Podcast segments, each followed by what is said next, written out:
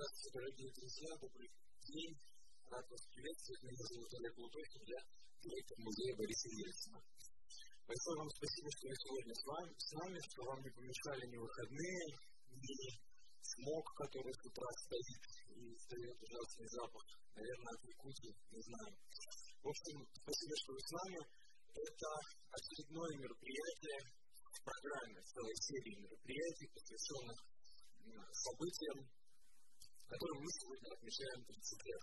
19 августа 1991 года, августовский путь и следующие за ним несколько дней, которые в нашей череде праздников совершаться в воскресенье, 22 августа, мы отметим 30 лет российского флага, друзья. Но сегодня, 21 августа, в рамках публичной программы выставки «Площадь свободной России» мы встречаемся с историком, профессором Николаевской духовной семинарии Владимиром Лавровым. Я рад представить автора. Владимир приехал не с пустыми руками, Владимир приехал с книжками. Сегодняшняя наша встреча задумывалась как презентация книги. Ну, я думаю, что она же может превратиться в диалог и просто в публичное выступление. Я надеюсь, что э, надеюсь на ваши вопросы и надеюсь, что мы с вами плодотворно и интересно пообщаемся. Если вы еще не видели выставку, пожалуйста, после этой лекции или той, которая будет сразу за ней, сходите первый э, этаж полки на конференц-зала. Владимир, передаю вам слово. Спасибо. Я благодарен всем, кто пришел в такой жаркий день. И о книге. Я сначала рассказывал книги минут 30-35, наверное. Потом действительно было бы хорошо э, услышать вопросы, мнения, я остановлюсь на каких-то таких ключевых вопросах понимания того, что с нами тогда произошло. И, конечно, могут быть разные мнения. Вообще, если в стране существует только одна точка зрения по важной проблеме, это значит, что стране диктатура. Как во времена краткого курса ВКПБ, истории ВКПБ, значит, должны быть разные точки зрения. Вот эта книга, которая здесь представлена, это в основном мои дневниковые записи.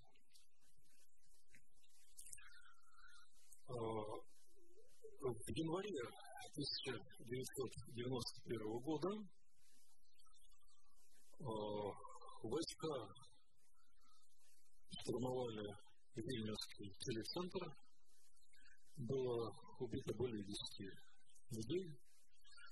И вот тогда я почувствовал, что началось. То есть, когда вот было кровопролитие там в Средней Азии, я этого не чувствовал. Когда было даже в Тбилиси, там более десяти девушек там солдаты зарубили, разгоняя саперными лопатками. Вот как-то не чувствовал. Вот это просто субъективное восприятие. Вот когда были применены войска, танки в Вильнюсе, я почувствовал, что это будет в Москве. Вот. Кровь лилась в Вильнюсе, а кровью пахло в Москве. Вот субъективное ощущение такое. Я историк. То есть я понял, что вот начинается вот иногда история приходит в движение, вот так вот стабильно, стабильно, стабильно, а потом она вдруг приходит в движение. И что из этого выйдет, еще неизвестно. Вот, и я стал вести дневник. Вот это вот начало и тогда же, тогда же, когда вот руководство страной применило силу против народа, было понятно, что это руководство, потому что ну, официально было заявлено, что войска бросил э, комендант э, Вильнюса по фамилии Скупчик. Но для тех, кто хоть немножко соображает, было понятно, что комендант Вильнюса не может вызвать спецчасти из Москвы, из московского региона. Это невозможно. Это может министр обороны, и то, если очень смелый, а скорее всего верховный главнокомандующий, которым был тогда Горбачев. Это, кстати, к вопросу о том, что сейчас появилось много публикаций, что Горбачев был категорически против насилия. Ну, вот подавляли и в Тбилиси, и в Вильнюсе. А вот, и я тогда впервые вышел на демонстрацию. Демонстрации уже в Москве проходили массовые. Может быть, здесь начались наиболее массовые, потому что ну, и другие люди почувствовали, к чему, к чему дело идет, к какой развязке. И вообще я склонен просто как ученый анализировать, не участвовать, а анализировать, наблюдать, вот это мне интересно. Но когда вопрос стал становиться ребром, я вышел на улицу, помню этот первый шаг с тротуара на улицу Горького, на Тверскую. С некоторым трудом я перешагнул, потому что это был шаг. И в том числе, когда я участвовал и в запрещенных демонстрациях, и когда вводились войска в Москву в марте 1991 года, все это записывал. А, причем жил на Украине. Вот был такой момент в моей жизни, когда год мне негде было жить в Москве. Я жил на Украине, полюбил Украину как свою вторую родину. И тоже был свидетелем очень многих событий. Жил в Виннице, и событий в Виннице, и в Киеве. Видел демонстрации в Киеве, это тоже, тоже очень интересно. Я описываю вот, в книге, как это происходило, скажем, 1 мая 1991 года, потому что сейчас вот трудно представить, но в 1991 году украинские националисты выступали вместе с шахтерами Донецка. Сотни шахтеров приезжали в Киев, я вот был свидетелем, значит, влился в одну не знал, что будет демонстрация, просто я люблю Киев. По пути в Винницу заехал в Киев, на любимый крестетик, смотрю, идет колоссальная вся демонстрация. Спрашиваю, кто такие? Мы демократы. Ну, я влился в их ряды, значит, разобрался. Это э, украинские националисты, рух, вот такое движение было и шахтеры. Причем впереди шахтеры. Сотни шахтеров в этих касках. Демонстрация каска запрещенная. Бросили ОМОН. Ну, вот попробуй бросить ОМОН против шахтеров. Знаете, студентов в Москве, значит, одно. Вот эти здоровенные ребята, сильные, что с ним, собственно, достоинство. И я видел, как это происходило. Но шахтеры были сильнее ОМОНа. Вот как. Потому что это сейчас ОМОН, это вот такие вот космонавты. А тогда это были, были шутленькие ребята, которых вот там до 17 лет призвали. Ну, что такое для шахтера, который занимается физическим трудом. А, вот, значит, вот, вот это я видел, это я описываю. Описываю, что было в Виннице, значит, это вот уже начало Западной Украины. И в том числе, опять же, как историк, мне было интересно, я пошел на митинг Руха, значит, украинских националистов, антирусская резолюция. Кто за, поднимите руки, все поднимают руки, я против. Один. Все оборачиваются на меня с удивлением. Ну-ка, идите, объясните вашу позицию. Пришлось выйти, объяснить позицию, и, значит, я описываю, как это происходило, как я высказывал другую позицию на митинге украинских националистов, вот, 19 августа 91 года застала меня Винница. Что делать? Ну, был бы в Москве, пошел бы к Белому дому. В Виннице. Что делать?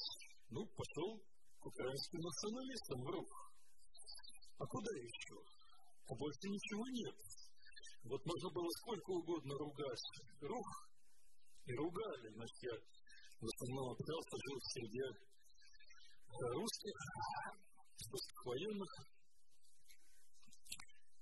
Но ругай, не ругай, а это единственная сила, которая могла заявить свою позицию, выступить против ГКЧП.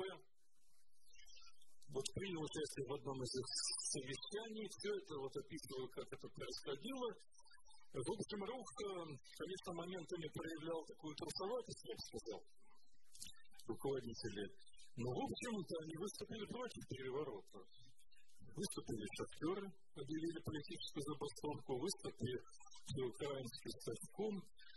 Интересно, что если вот в СССР э, сложилось демократическое движение, основой которого была интеллигенция, то есть я вот выходил на московские демонстрации, там ну, до 500 тысяч человек, это колоссальная сила. Вот что-то массовое проходило, ну, у нас когда, э, в конце 90, 2011 года, ну, там тысячи кто участвовал. Поэтому про, про, проверяли, просвечивали, нет ли там чего-то. Но это когда 100 тысяч, и это можно сделать. Но когда выходит 500 тысяч, чего-то проверить, это идет колоссальная масса, очень большая сила, это чувствуется, что это сила, причем это был полный порядок. И чем обеспечивался этот полный порядок? Все порядочные люди. Было очень много интеллигентных людей. То есть интеллигентных лиц было больше, чем в театре можно было встретить. И здесь историческое такое замечание.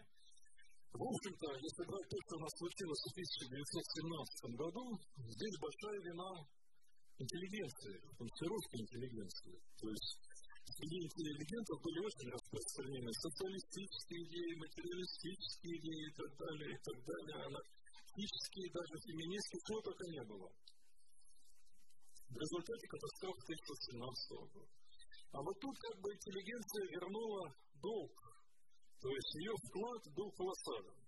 Были, разумеется, люди самых разных социальных слоев, но прежде всего бросалось, э, э, что очень много интеллигенции. Если брать вот что сейчас, ну, на Болотной площади я не был, а вот до этого была такая демонстрация на проспекте Сахарова э, в 2011 году. Вот интеллигенция так вот на вид процентов 40. То есть уже значительно меньше сейчас. А если вернуться к 91 году, то вот, скажем, на Украине, да и в других республиках тоже никакого собственного демократического движения не сложилось. Были движения национал-демократические. За частную собственность, там, за э, свободные выборы, выборы с выбором. Но здесь играли большую роль местные националисты. Вот, то ли Москва как-то очень многих себя вот как пылесос стянула, и на той же Украине не хватило интеллигентных людей, чтобы создать демократическое движение, то ли мы продолжали расхлебывать вот то, что страну разделили на э, республики в 1922 году, и, скажем, движение демократической России в РСФСР оно было, а на Украине уже не было. Вот. Тоже это по причинам раскола, то есть какого-то единого всесоюзного демократического движения, к сожалению, к сожалению, не существовало. Вот обо всем этом пишу, и бывал в других местах нашей страны, я немало езжу, и я описывал, что было в 92-м, 93-м годах, в том числе в октябре 93-го я э, вот, в воскресный день тоже был, меня будет жена, говорит, коммунисты взяли штурмом мэрию, еще телевизор не работает, значит, захвачен коммунистами. Ну, что делать? Пошел, пошел к Кремлю, поехал на автобусе, на метро, вот, и был я тогда, 3 октября, у Моссовета на Тверской улице. Вот когда коммунисты штурмовали Останкино и вырубили все телепередачи. А вот, э, а, кстати, Гайдар, он выступил из запасной студии вот на, на Шаболовке, она, оказывается, находилась. А вот, значит, я описываю, что это происходило вот э, рядом с Кремлем, что происходило у Моссовета, то есть люди стали приходить, приходить туда, потом вот из этой запасной студии выступил Гайдар, призвал, сказал, что сил не хватает, ситуация сложная, придите. Вот потом он сам пришел и выступил вот э, с, постамента, где памятник Юрия Долгорукому. Все это описывают просто как свидетель очевидец событий. Ну, ситуация была такая, что для себя я решил так, что я, конечно, офицер запаса офицер никудышний, но если потребуется, то оружие в руки возьму и ну, сделаю все, чтобы не пропустить возврата в прошлое, возврата к диктатуре. Вот оружие было перевезено, я тут перевожу фотографию в фургон, вот он как раз он был сооружен, но оружие не выдавали.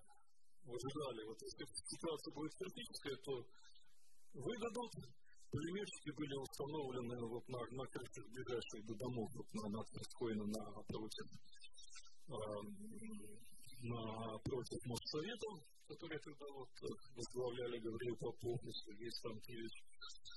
Вот такая была, была ситуация, строили бригады, все это описываю, ну и последующие э, годы, годы президентства э, Бориса Николаевича Ельцина описываю. Что я описываю? Я описываю настроение людей, я описываю быт, включая какие зарплаты, что на них можно было купить, что люди думали, что говорили о происходящем, о Ельцине, вообще о реформах, как это воспринималось. Вот это большая часть книги. А, кроме того, а, в приложении содержится э, запись моей передачи в день отпевания Бориса Николаевича Ельцина в храме Христа Спасителя. Была по маяку аналитическая передача, и вот целый час мы с ведущим обсуждали, что это за фигура, какую роль он сыграл. Если сказать о главном, то я выделил вот такой момент. Думаю, что историческая роль Бориса Николаевича Ельцина сопоставима с той ролью, которую в библейские времена сыграл Моисей. То есть Моисей вывел евреев из египетского плена. 40 лет водил по пустыне, прежде чем вот привести на землю обетованную. Что такое 40 лет в то время? Это одно-два поколения тогда. Сейчас люди живут, слава Богу, дольше, то есть даже одно поколение живет дольше, чем 40 лет. Но тогда мы здесь столкнулся с тем, что выйти-то вышли, но скорости возроптали, стали говорить о том, а как хорошо при рабстве было. Но мы сейчас вот с тем же самым, вот читаешь Библию, но, но то же самое сейчас, сколько ли людей, которые хотят вернуться в то рабство, идеализируют то рабство, уже многое забылось. Вот думаю, что вот такое, такую роль он сыграл, и здесь в том числе и на срок надо, или можно обратить внимание, потому что, ну, вот такой долгий срок, 40 лет, он в том числе, в том числе, объясняется и тем, что ну, нужно, чтобы шло, ушли все люди, которые вот привыкли к рабству. Но сейчас не прошло и 40 лет, да, вот 30 прошло. А если брать одно и два поколения, это, это смысление того, что мы находимся в переходном периоде. Вот в нашей стране много переходных периодов. То к одному, от одного к одному, то от другого к третьему и так далее. То есть мы в каком-то переходном периоде, где одна точка зрения, вторая точка зрения, люди готовы подраться из-за точки зрения, какие-то промежуточные варианты возникают, э, соединяющие, казалось бы, несоединимое. То есть, скажем, появились коммунисты, которые заявляют, что не верят в Бога и так далее. Вот, вот такой переходный период, ну, ну что же, ну, никуда от этого не деться, это интересно, может быть, где-то противно, что вот так вот в умах смута, неразбериха, но это вполне понятно, логично, никуда от этого не деться. Значит, сами события я определяю как революция, как русскую революцию 91-93 годов. Ну, есть авторы, которые считают, что никакой революции не было, но вообще-то я вполне согласен в данном случае с Лениным, хотя я отметил сторонником не являюсь, наоборот, вот что революция является сменой экономического строя, общественно-политического строя, социального. Ну, тут тоже безусловно. Безусловно. Вместо социализма сейчас мы имеем капитализм. Можно говорить, что он, так сказать, плохой социализм, несовершенный социализм, делать массу оговорок, но все-таки мы живем в обществе с частной собственностью, с какой-то еще демократией. Ну, попробуй вот говорить то, то, что, то, что сейчас все-таки говорится в нескольких средствах массовой информации, да и здесь, попробуй такое сказать Брежневе даже, не говорю при Сталине. По-марксистски, по-ленински это, безусловно, революция. Ну, журналисты иногда какие-то другие события называют революциями, но это дело значит, по публицистике, политологии, но тут вот вполне классическая революция по периодизации. Значит, периодизация здесь возможна в разных формулировках. То есть э, революция конца 80-х, начала 90-х годов 20 века. Другая э, формулировка э, революция рубежа 80-х, 90-х годов. Третья формулировка, мне кажется, более точная, вот какую я даю, какую я даю, потому что ну, 91 год это вот год. Это год, когда была отстранена от власти КПСС. Это важнейшее событие. А вот что было до этого, это можно э, характеризовать как вот предреволюционная ситуация, если опять же вот исходить из такой марксистско-ленинской терминологии. Но вот шли навстречу, в общем-то ясно было, что к чему-то идем. Каким-то решающим событием. Это 91 год. 93 год это попытка коммунистического реванша в октябре 1993 года.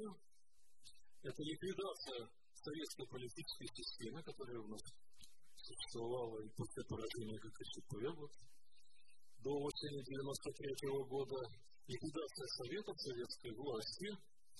И э,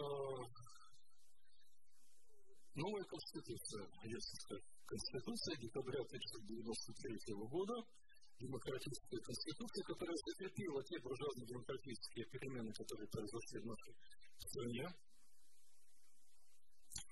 ну, советская власть, она сосредотачивала в себе все. Вот Верховный Совет, он и исполнительная власть, и судебная, и законодательная. А, было установлено разделение властей, и оно, оно, во всяком случае, тогда, в 90-е годы, может быть, с какими-то огрехами, но все-таки существовало вот такое разделение властей в соответствии с Конституцией 1993 года. Поэтому я вот так вот ставлю периодизацию 91-93 годы, хотя какие-то процессы шли и дальше, и после 93 года, и сейчас продолжают, и, возможно, еще будут э, продолжаться идти. Как историк я тоже описываю, как воспринималось, как происходило. Происходил целый ряд важнейших событий, но говоря о 91 году, это, конечно, Э, распад СССР. Распад. А, ну, в чем причина этого распада? Ну, наверное, в целом и причины революции, и распада СССР, они схожи. И опять же, здесь можно даже по-ленински подойти. Ленин писал о том, что выиграет тот строй, при котором будет больше производительность труда. Вот у него это прям так написано. Ну, вполне по-ленински получилось. Потому что при капитализме было намного больше производительность труда, чем вот и в социалистической промышленности, тем более в сельском хозяйстве. У нас большинство колхозов, совхозов вообще были убыточными. Но победил тот строй, где победил за счет чего? За счет частной собственности, за счет конкуренции, за счет личной и частной заинтересованности в своем труде. Вот за счет чего. Вот, вот, вот это главное, это вполне по-ленински получилось. Хотя вот коммунисты предпочитают забывать такие вот элементарные вещи. А вот, но кроме того, если говорить о распаде СССР, нужно иметь в виду и то, как он образовался. А, то есть э, ну, в 1922 году было две точки зрения. Одна сталинская, Сталин был наркомом по делам национальности, новообразовавшиеся республики входят в РСФСР, в состав РСФСР, РСФСР без права выхода. Это план на автономизацию Сталина. Ленин, когда об этом узнал, он уже болел, он категорически выступил против и настоял на создании Союза Советских Социалистических Республик, куда входят все республики якобы на равных основаниях, они равны с правом свободного выхода. Вот это заложил в договор о создании СССР. Сталин сначала возражал, но потом присоединился к более сильному, к Ленину. И вот почему даже такое название Союз Советских Социалистических Республик. Ведь государство с таким названием может существовать где угодно. Хоть в Африке, хоть в Латинской Америке, потому что в названии нет ни культуры, ни истории, ни веры, ни территории, географии, ничего нет. А прямо вот в этом договоре о создании СССР, это вот самый конец декабря 1922 года, говорилось, что в СССР войдут все страны мира, все, вообще. И чтобы они не боялись, было дано вот на, на бумаге право свободного выхода. Также и советский гимн «Серп и молот» на всем земном шаре, не гимн, а герб, герб. Почему на всем земном шаре? Потому что вот в договоре о создании СССР говорилось, что все страны мира. А кто-то мог бояться, и вот а у нас право свободного выхода. Другое дело, что одно дело то, что на бумаге, а другое в живой жизни. Если кто-то начинал выступать за выход, а такие были. И, и в Грузии, и на Украине. Но их э, жизнь складывалась печально, репрессирование. То есть на бумаге это было, но попробуй значит, начать вот за, за это выступать. То есть ни Ленин, ни Сталин не думали, что когда-то сложится такая ситуация, что,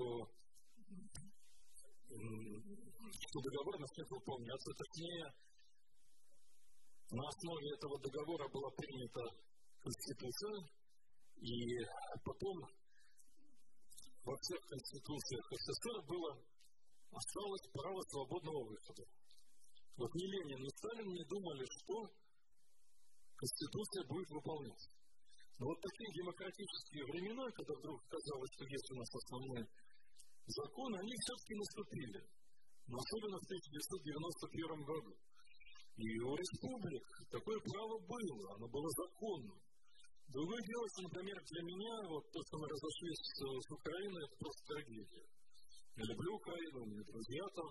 То, что разошлись в Беларуси, трагедия. Я надеюсь, что мы все-таки как-то когда-то мирно воссоединимся, но мирно. А, но вот институция стала действовать.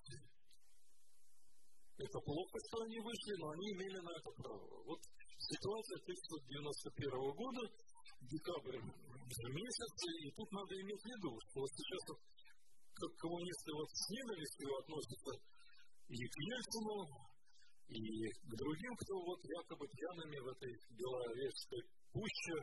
Но вообще, насколько надо иметь ограниченные мозги, чтобы думать, что несколько пьяных мужчин могут распустить такую страну. Такое не бывает. Значит, есть причины. А причина экономическая несостоятельность, право республик на выход, на выход и так далее. Это целая тема. А вот, и при этом коммунисты предпочитают э, умалчивать тот факт, что они сами голосовали в декабре 1991 года за распуск СССР, стоя голосовали, стоя приветствовали и проголосовали. Вот это вот 12 декабря, это было, есть, есть даже видео, в каком они были в восторге. Сейчас вот как, как будто бы этого не было мы против. Значит, тогда было так, это тогда было ощущение, что ну, нужны очень серьезные преобразования. Вот у меня в Москве было ощущение такое, что у нас в запасе ну, может быть, несколько недель, ну, недели две. То есть, ну, универсамы магазины штурмовали в 8 утра. В одном из соседних магазинов затоптали насмерть мужчину. А просто идешь днем пустые прилавки. То есть вообще пустые, пустые стоят старики, ждут, когда чего-то выбросят, без дела слоняются продавщицы. Вот социализм заканчивался вот экономическим крахом.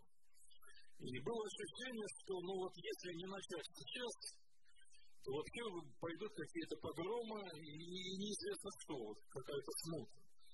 И вот эта вот реформа Гайдара, она, она началась 2 января 1992 года. Вот. Ну, и, кстати, была вполне спокойно воспринята. То есть сейчас приходится сталкиваться с недовольством. Тогда я об этом описываю вот буквально день за днем, по числам, как это происходило. А, но появились первые товары. Боже мой, ну, но это значит, что, по крайней мере, детей своих маленьких я прокормлю. Это уже целое событие. А там еще что-то появилось. И, в общем-то, на глазах, вот как по учебнику, как какому-то экономики, то есть, ну так тогда таких учебников не было. Но в принципе, вот как, как мы считали, даже того же Маркс, вот оказывается, можно насытить рынок товарами. Это было сделано. Одновременно страшно росли цены, одновременно, значит, очень низкие зарплаты и так далее, и так далее. Я вот тогда работал на четырех работах, по возрасту, по состоянию здоровья я тянул вот, работать с утра до вечера, чтобы содержать жену и детей. Но если в сегодняшнем возрасте, я бы не потянул. Правда, дети мои уже сами себя содержат. Но и я бы не и не, потянул. Я понимаю тех людей, которые вот не были способны много работать, я понимаю тех людей, которым работу не предлагали, а мне предлагали, преподавай тут, преподавай там, сделай подработку такую, другую. В общем, удавалось выживать. Настроения людей менялись. Вот я постоянно чуть-чуть описываю, какие настроения были в Институте российской истории Иран. Э, вообще, где-то в 1989 году вот я был свидетелем, когда даже коммунисты голосовали за Андрея Дмитриевича Сахарова. Потому что даже коммунисты понимали, что им так оставлять нельзя, вот так жить нельзя, нужны перемены. Проходит несколько лет, и уже к Сахарову просто ненависть кипит. Отношения меняются. Отношения в основном прокоммунистические или, не, или нейтральные. Отношения меняются вот в такую, в такую сторону. И значит, я об этом пишу, и у меня был момент, когда я вот Борис Николаевич Ельцину на автоответчик отправил очень гневное послание. Вот что я о нем думаю. Вот, но это не помешало мне, а, вот как историку, осмысливать, что ну, это необходимо было сделать. Это нельзя было не сделать. Вот у Александра Исаевича Солженицына есть точка зрения, он ее высказывал, писал а, о том, Россия в обвале, у него такая брошюра есть интересная, что мы вышли из социализма по худшему варианту. А вот в беседе с ним я говорил, что вот, на мой взгляд, как историка, не по худшему. Что такое по худшему? Выйти из социализма. По худшему это выйти из него так же, как мы в него входили. Отходили мы через Красный террор, через гражданскую войну, гражданская война более 10 миллионов погибших, через голод начала 20-х годов, 3-5 миллионов погибших от голода. Вот так мы входили в социализм, да? Я не говорю о репрессиях и так далее. Вполне могло быть и в 90-е годы, вот пропаганда современная называет их лихими, для меня лихими они не были. Да, было очень тяжело, но худшего, худшего, думаю, Борис Николаевич Ельцин, Гайдар, а другие руководители страны все-таки худшего смогли избежать. Гражданской войны, во всяком случае, широкомасштабной удалось избежать. Все-таки вот и 91 и 93 октябрь, это такие сполохи Москва. Широкомасштабной гражданской войны не было, широкомасштабного голода, когда вот миллионами мерли, так, такого тоже не было, было очень э, тяжело. У меня вот один из разделов в этой книге называется «Недоедание». Вот оно было. Было даже вот два момента, они просто вот, вот подходят все сценистка, говорит, папа, я хочу есть. Мне нечего ему дать. Понимаете? Но потом как- как-то вот все вот э, на следующий день мне звонили, Владимир Михайлович, мы решили вам заплатить гонорар. А я уже не думал об этом, я забыл. Не обязаны были заплатить. Вот как-то вот, как-то все равно все складывалось, а главное, мозг работал, то есть вот просто анализ, исторический анализ историка, что ну никуда не делся. Все равно не по худшему варианту, все равно а, из социализма нужно выходить, все равно буржуазно-рыночную, буржуазно-демократическую страну на, надо строить, ни, никуда не денешься, и было понимание, что ну, э, Борис Николаевич при этом сыграл ну, огромную роль. Вот я его даже с, с Моисеем сравнивал, выдающуюся роль. Сейчас в основном говорят плохое, вот, к сожалению, у людей какая-то и память короткая, и забыли этот социалистический дефицит, когда ничего нельзя было купить, и бедные советские женщины всегда, всегда стояли в очередях. Доходило вот, ну, до Каминского, просто до Каминского. Я в 86 году сделал предложение жене, она вот из Винницы. Она звонит маме, говорит, Володя сделал мне предложение. А моя значит, будущая теща в ответ, а ты курицу не забыла купить? Понимаете? В Виннице курицу не купишь, колбасы не купишь. Кормить мужа надо, а чем его кормить-то? Еще нет. Значит, вот, вот, вот, вот от такой жизни забыли о плохом, о тяжелом, точнее, помнят. У меня ощущение вообще, что Ельцин хотел построить процветающую страну, и говорил об этом, и есть ощущение, что это искренне, но, но сделать это было очень сложно. Наиболее крупной ошибкой, на мой взгляд, я и об ошибках пишу, было, опять же, повторяю, на мой взгляд, то, что он не провел декоммунизацию. Вот мог провести. В 91 году после разгрома ГКЧП и в конце 93 -го года после а, поражения коммунистического мятежа он мог сделать. И ведь запрещал коммунистическую партию. И запрещал, разрешал. Запрещал, разрешал. То же самое насчет печати, насчет выноса Ленина, но надо сказать, что уже потом, уже уйдя с поста президента нашей страны, Борис Николаевич честно говорил, что вот то, что не провел декоммунизацию, не, не вынес Ленина с Красной площади, это моя ошибка. Ну, это действительно ошибки. И я думаю, что за эти ошибки еще придется расплачиваться нам. Потому что, конечно, рано или поздно придем ну, к какому-то столкновению сил, к каким-то событиям.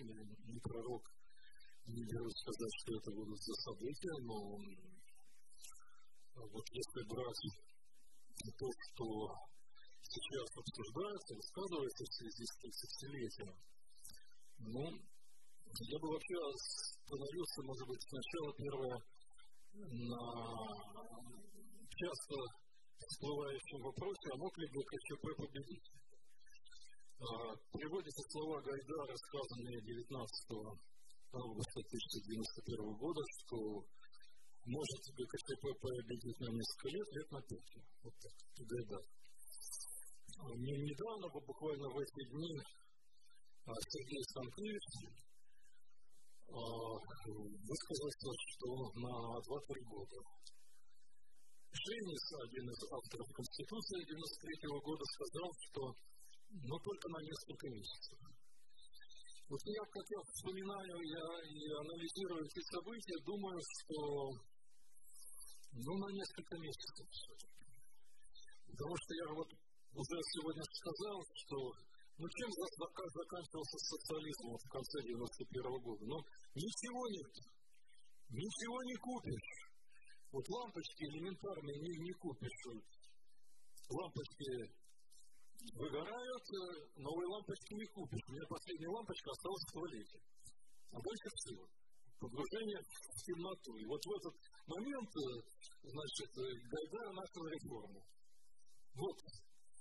Ну и что? А если эту реформу не начать? Мог ГКЧП с Павловым, там, с Крючковым начать реформу радикальную по типу Гайдаровской? Да не мог. А это что значит? Пустые магазины, стихийное выступление людей, штурмуют, разбивают их там витрины и так далее, и так далее. Сколько это могло продержаться? Все равно выступление против власти, ну, несколько месяцев максимум зима, весна 92 -го года. А к тому же, вот опять же я сегодня говорил, ну, шоферы объявили забастовку. Украинский, э, Стачком всеукраинский объявил забастовку. Но все это могло разгореться в сопротивлении. Вот. И тут надо учитывать, как раз вот сегодня как ко мне один из присутствующих подходил, говорил о роли КГБ в всех вот событиях. Но тут надо это тоже учитывать. Сейчас опубликовано, что в 1991 году был социологический опрос сотрудников КГБ. Вот предлагалось несколько вопросов, за кого вы готовы идти сражаться? Чекисты. Один из вопросов за КПСС.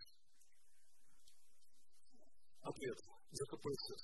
Другой ответ за сохранение законности. Вот за КПСС высказалось 10%. Вы понимаете? 1991 год. 10% подавляющее большинство чекистов высказало сотрудников КГБ, высказалось за сохранение законности. Резин Качковым был дан приказ на штурм Белого дома. Были собраны десятки БТРов у здания КГБ на Лубянке. Но чекисты, они не то чтобы не пошли, они потребовали от Крючкова письменного приказа. А Крючков не решился дать письменный приказ. И они пошли на штурм, он не состоялся на штурм 21 августа, ровно 30 лет назад. Вроде бы и не отказываются, но с другой стороны и не хотят это защищать. А вот на штурм не состоялось, первыми уехали, значит, на БТРах. Кстати, здесь можно сравнить и с ролью Бориса Николаевича Ельцина в октябре 1993 года генерал Горчев сказал, мы выполним приказ вот в штурме коммунистического дома Совета, тоже в Белом доме. Тогда Горчев потребовал письменного приказа. Ельцин, отдал письменный приказ. Вот и как не побоялся взять всю ответственность на себя. Качков боялся, Язов боялся, Павлов был в боялся. Это, это все не случайно, потому что вот э, при коммунистическом, при социалистическом строе, ну, ну кто совершал карьеру, выходил на самый верх? Выходили, ну, ну, Сталины, Выходили приспособленцы, выходили те, кто льстил начальству. В общем, не самостоятельные люди выходили. Вот какой момент. А Ельцин здесь смотрится как, э, как народный самородок. Вот я прямо в книге его так и называю, народным самородком. И это видно, в общем, даже по его биографии. Вот посмотрите, вот я помню, вот тогда вот был студентом, сколько моих товарищей, девушек, ребят, Просто рвали когти, чтобы вступить в КПСС, и благодаря КПСС совершить карьеру. Когда Ельцин вступает в КПСС, 30 лет.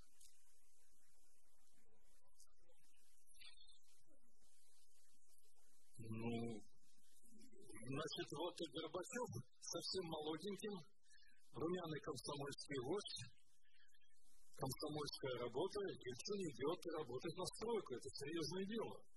Это вот не как Горбачев там вот в комсомольских структурах.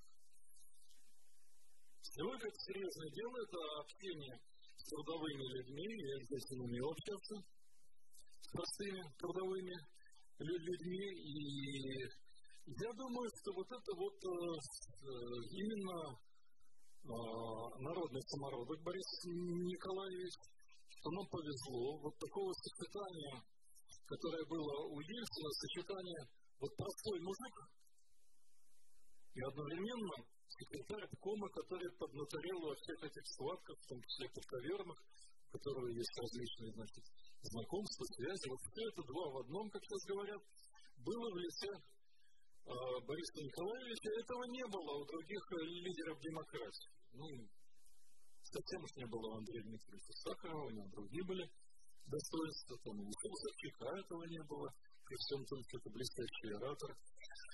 А вот, значит, вот, вот это вот а, жизнь, история, Бог дали нам вот такого лидера, который, конечно, совершал, совершал ошибки, но, в общем-то, смог страну вывести. И вот 30 лет сейчас очень много критического а, слышно о так называемых лихих 90-х годах. А, широко распространена точка зрения, вот как хорошо бы, если бы ГКЧП победил, но я уже сегодня говорил о том, что это, ну, на мой взгляд, это невозможно, это только большая кровь. Вот, э, ну, очень много зависит от э, позиции руководителей страны.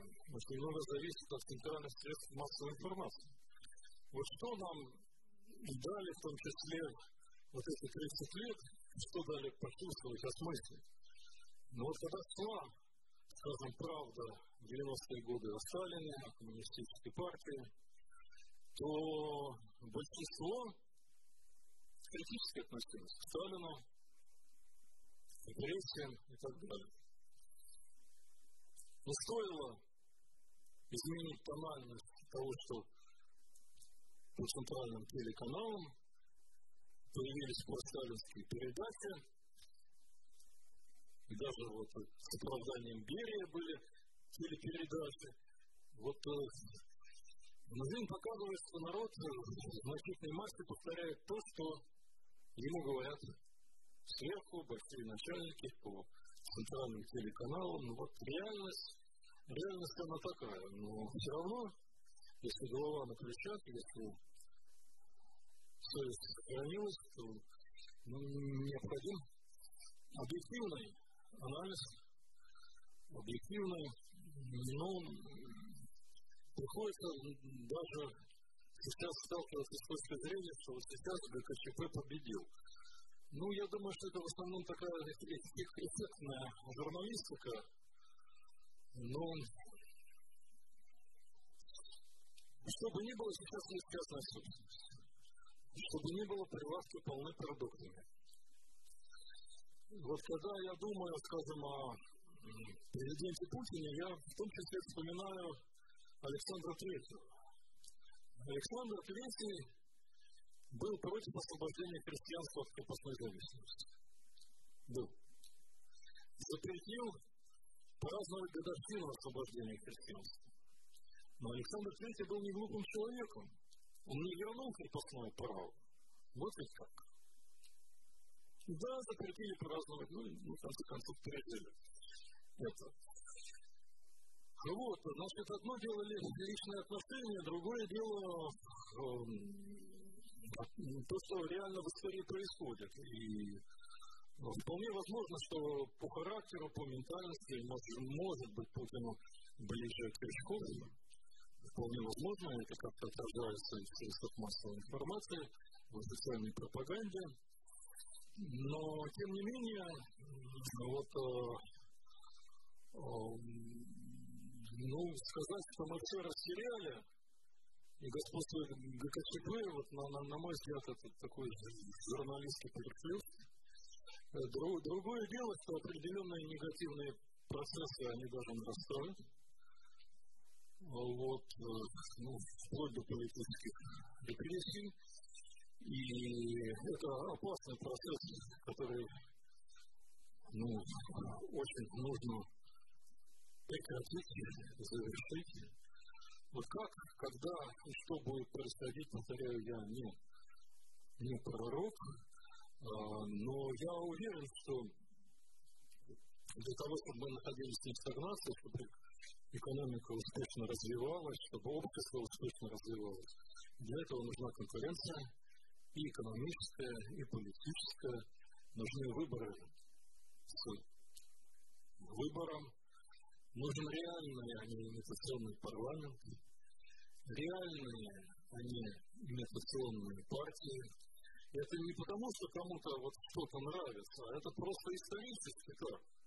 Вот при феодализме очень богатый человек мог найти путь к министру, какому-то вельможи, богатый человек мог. Но когда развивается капитализм, появляется большое количество средней и мелкой буржуазии. Вот этой средней и мелкой буржуазии необходимы посредники. Сами они в нужный кабинет не пробьются. А что такое посредники? А посредники это реальные партии, не, не, вот, не имитационные, а реальные, это реальный парламент. Это я говорю к тому, что это совершенно необходимо. А это во многом сведено сейчас к имитации, и ну, здесь возможно какие-то вплоть до столкновения, возможно какие-то события. И очень мне хотелось бы, чтобы все-таки возвращение а, к соблюдению Конституции, сейчас мы здесь наблюдаем очень серьезный отход от соблюдения Конституции, возвращение к соблюдению Конституции в любом варианте 93-го или 2020 года, то есть ну, это предусматривает свободные демократические выборы, конкуренция политическая, конкуренция экономическая. Вот без этого мы не начнем успешно развиваться. А что такое страна, которая вот стагнация, стагнация, стагнация, закончится плохо. Значит, рано или поздно вот этот выбор станет вот э, очень острым и мне хотелось бы только, чтобы вот, э, переход или возвращение к той демократии, которая все-таки была при Борисе Николаевиче Ельцине, чтобы этот переход был бескровно, хотя, скорее всего, думаю, что прольется кровь. Но, тем не менее, по анализ вот такой. Нужно сделать все, чтобы необходимые перемены произошли мирно, все-таки произошли, вот, и здесь очень большую роль играет вот, просветительская работа, работа историков, политологов, экономистов. А вот, то есть наше дело никто за нас не сделает. Или мы его сделаем сами, или будут какие-то новые приключения, которых лучше бы, которых лучше бы не было. Так вот, я уже 45 минут надоедаю. Есть ко мне вопросы? Друзья, извините, у нас ведется, как и всегда, запись мероприятия, и все вопросы я попрошу озвучивать микрофон. Вот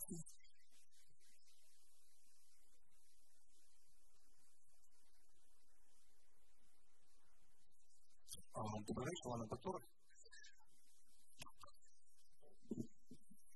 Вас хорошо слышно. У меня такой вопрос. А вот Главное всегда советская гуманитарная интеллигенция. Я имею в виду, советская система породила многочисленные гуманитарные интеллигенции, кто то будет. Появились Маркса Ленина, научного атеизма, политических, сколько правил партийных, или гуманитарных, комсомольских руководителей.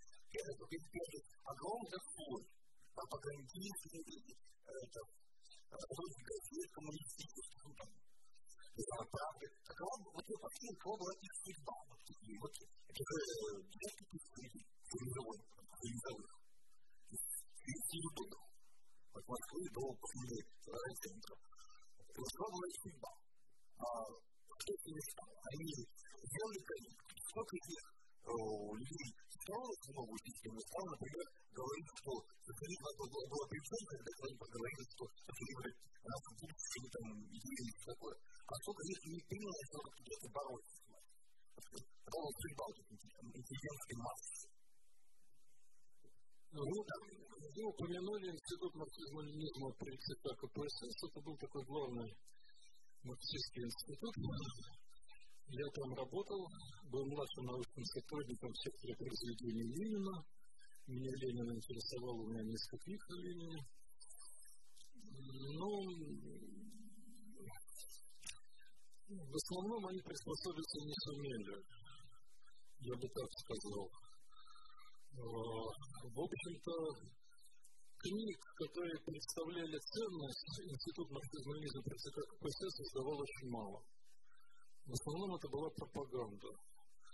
Вот, хотя, скажем, сектор произведения Ленина, где я работал, издал более десяти томов биографической хроники Ленина. Это очень интересное издание, где по дням, иногда по часам, с ссылкой на источники описывается биография Ленина.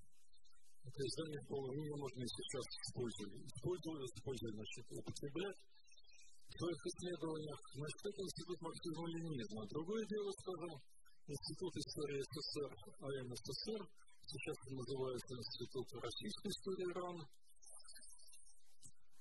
Ну, первоначально, вот я говорил, поддержали на выборах Сахарова, академика Сахарова, физика, но потом преобладали настроения просоветские, прокоммунистические или нейтральные. Сейчас в основном молчок.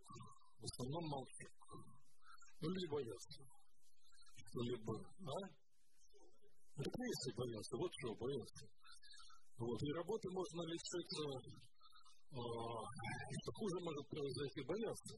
С этим приходится сталкиваться. Кого-то выпирают из института, в том числе меня выпирали новый директора. Вот это было.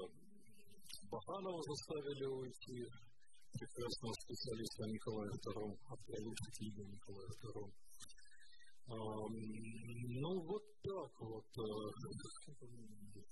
из Института ЦК КПСС, вот, кстати, э, Владимир Пастухов, который часто выступает по эху Москвы, он уехал в Великобританию, но он работал в секторе произведения Маркса, они издавали произведения Маркса на очень высоком профессиональном уровне. В общем, это издание, причем они издавали на языках оригинала, оно оно, насколько я знаю, даже сейчас издается, вот там голландцы какие-то деньги дают вроде бы.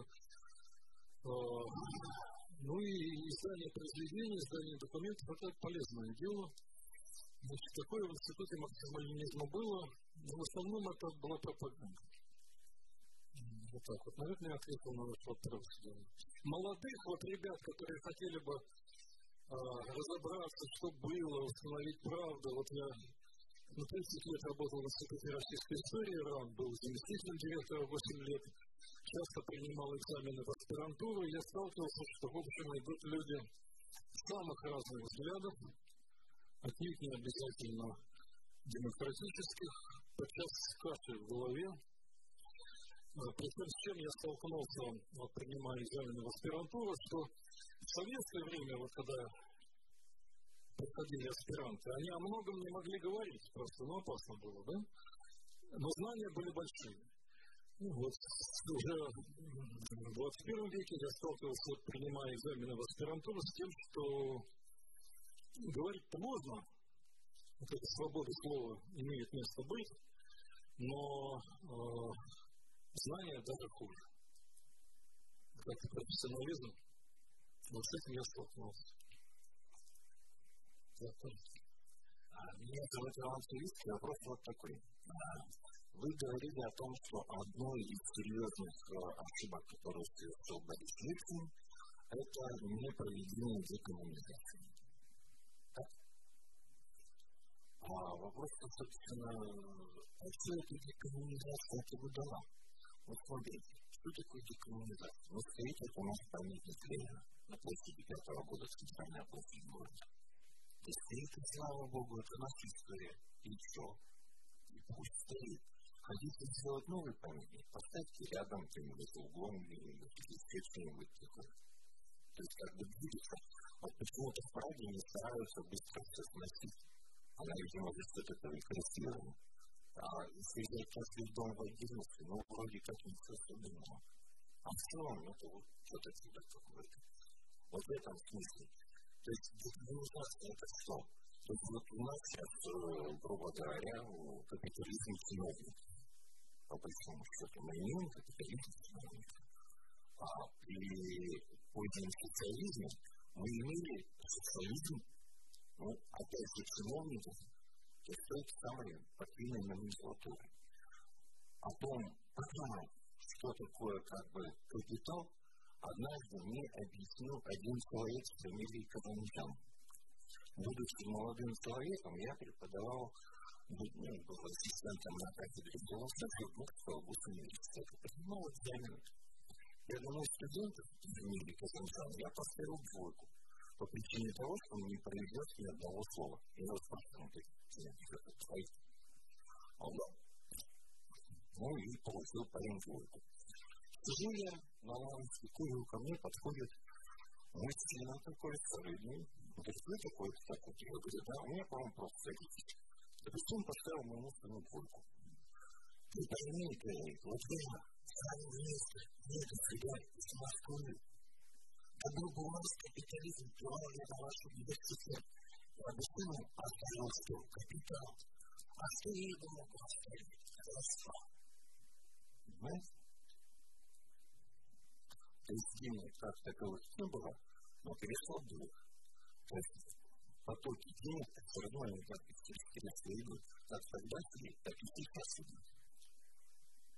И это коммуникация такой причина. Спасибо, постараюсь, попытаюсь ответить на ваш вопрос. Вот кому мешает памятник Ленину? Ну, это показатель того, кого мы берем за образец, берем за пример. У нас более 10 тысяч памятников Ленину. У нас в Москве улица, пять улиц Горького, метро Горьковское имени, вот, цареубийцы, того негодяя, который здесь вот напротив в ипатьевском доме был среди тех, кто убивал. Ну, что вы хотите объяснить молодым людям? Ленин хороший, Войков хороший, Николай II канонизирован вроде хороший, и значит, это соединение несоединимого. Это вот, я не закончил еще. Это вот такая нравственная Шизофрения, нравственный тупик, нравственная смута.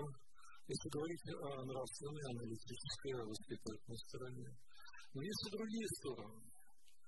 Если бы Ленин оставил партию запрещенной, не дал ей возродиться под другим названием, то не было бы октября 1993 года.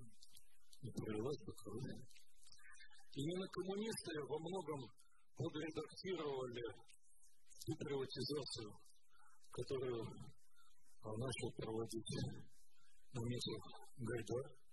Причем коммунисты подредактировали так, что собственность стала переходить в руки партхозактива. То есть приватизация произошла, но она произошла по такому худшему варианту. Это показывали уже социологические исследования 1992 года. У нас стало приходить в руки партхозактива.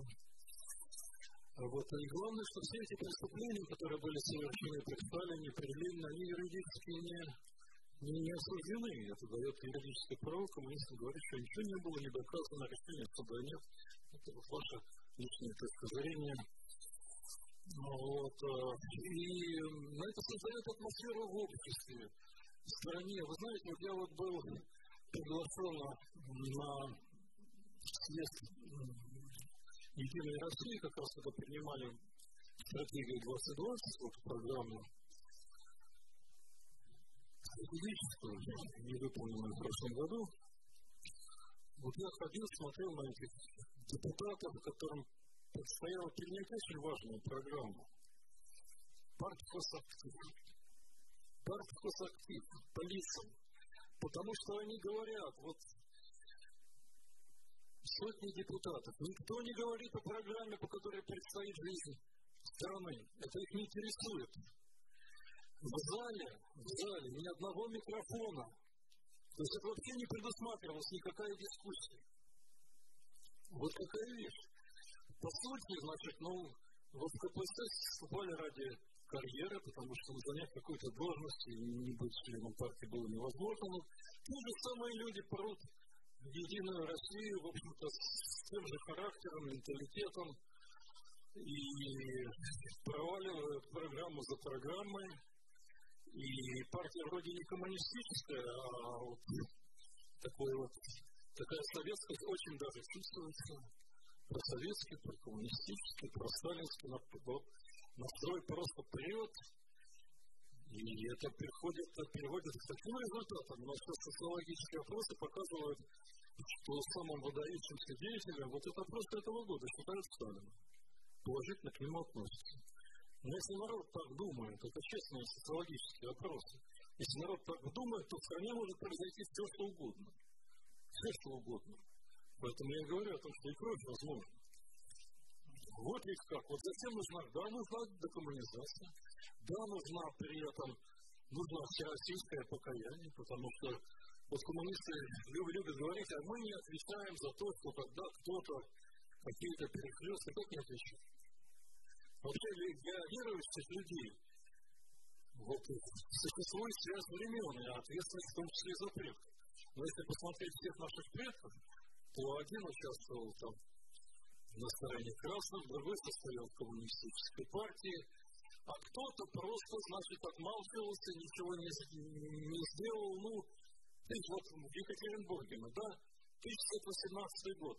Как народ отнесся к преступлению цареубийства? А никак. А никак. Ну, может быть, главная реакция была равнодушие. А кто-то с радостью, воспоминания а, фиксирует и то, что с радостью. Ну и что? Если мы вот останемся в таком интеллектуальном и нравственном состоянии, то в нашей стране может произойти все, что угодно. Все, что угодно. Нам это нужно. Да, ответил. Так, еще вопросы есть? К микрофону подойдите, пожалуйста. Меня зовут Яков Александр. А, вот по вопросу декоммунизации, а, ведь главная а, задача декоммунизации это не столько уничтожение памятников Ленину и всего того идеологического советского наследия, сколько осуждения самой идеи. Самой идеи социализма, самой идеи вот такого э, э, самой идеи опять это делить, ну и, собственно, те преступления, которые были совершены во имя этой идеи. У меня вопрос будет немножко по теме. Что вы думаете о выборах 96-го, были ли они сфальсифицированы, или это был действительно тот выбор, который сделал народ. Спасибо. Значит, на первое. Ну, в основном я с вами согласен. Можно создать музей Ленина, можно создать парк ленинского периода где-нибудь в горках. Кстати, перезахоронить его туда. Но это должен быть объективный музей не только восхваляющие, значит, и, не столько восхваляющие, а говорящие и о преступлениях, значит, это можно. Конечно, 10 тысяч памятников быть не должно. Я думаю, что вообще не должно быть. Это подыгрывает коммунистам. Очень, ну, это без, бесплатная такая вот реклама, скажем, условно. А вот, и, такого количества на, на названий нет. Э, вот я слышал, кто-то, кажется, говорил, что поставьте другой памятник. Но не дают. Как, какие бои там из-за из второго памятника Колчаку? Не дают, там чуть ли не сносят. Вот насмерть встают, чтобы не допустить. Вот 10 тысяч памятников Ленину можно, там еще Войкову можно, а попробуй сделать что-то что другое. Это с таким трудом, годами приходится добиваться сопротивления, значит, вот в различных органах власти, значит, никакого здесь равноправия, равноправия нет. Реально вот такая вот политика проводится вот скорее про, прокоммунистическая, и это достаточно опасно, потому что, ну, понятно, что если говорить о реальном отношении, то реальное отношение к Единой России будет э, ухудшаться. В общем, социологические исследования это показывают. И что тогда? У нас вторая партия коммунистическая. Вот они сейчас выдвинули лозунг, я видел на улицах Екатеринбурга. Отменить пенсионную реформу. Правильный, замечательный лозунг. Я за это. Но они это используют. Я не видел стенда, чтобы там яблоко было. То есть они это тоже говорят, но где стенд? Значит, вот они могут воспользоваться вот какими-то такими моментами, они умеют, как популисты, выдвинуть какие-то вот такие вот лозунги.